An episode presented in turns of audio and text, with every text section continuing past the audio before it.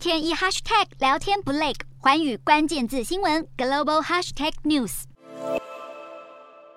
炎炎夏日少不了在家装台冷气，但万物皆涨的情况让电器行里的消费者犹豫不决。不止电费上涨，日本的通膨已经影响空调、洗碗机、冰箱等多项家电用品价格。官方数据显示，日本六月家庭耐久材的消费者物价指数 CPI 和前一年相比增加了百分之七点五，其中空调 CPI 暴增百分之十一。创下二零零九年三月以来的最高水准，冰箱 CPI 也连续第三个月增加百分之十五。受到俄乌战争影响，家电关键原物料铜和铝的价格在三月飙涨。虽然七月中旬已经跌回二十个月来新低，但日元汇率走软，导致铜价换算成日元后仍然处于高档。在原物料成本暴增之下，家电大厂纷纷调涨价格。其中，大金工业预计在明年三月之前将商品价格逐步调涨百分之四到百分之五。Panasonic 也有近八十项商品将在八月起调涨百分之三到百分之二十三。虽然售价上涨，目前家电在日本的销售量依旧强劲。六月空调销售比去年增加百分之十八，不过日本七月消费者信心指数已经连续第二个月恶化，让市场担心会有越来越多人干脆不买非必要家电，或是让家里的老电器撑久一点再换。